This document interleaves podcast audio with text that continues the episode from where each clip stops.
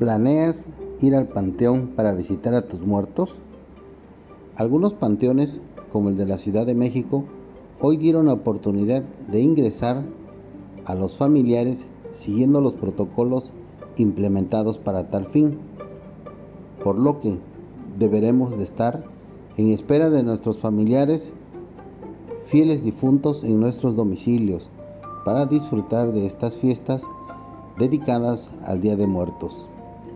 El Día de Muertos es una de las celebraciones más importantes de México. Sus raíces se remontan a miles de años, mucho antes de la llegada de los españoles. Se ha convertido en una mezcla de tradición católica y misticismo mexicano, conmemorando la muerte como un elemento más de la vida y como una forma de recordar y honrar a nuestros seres queridos.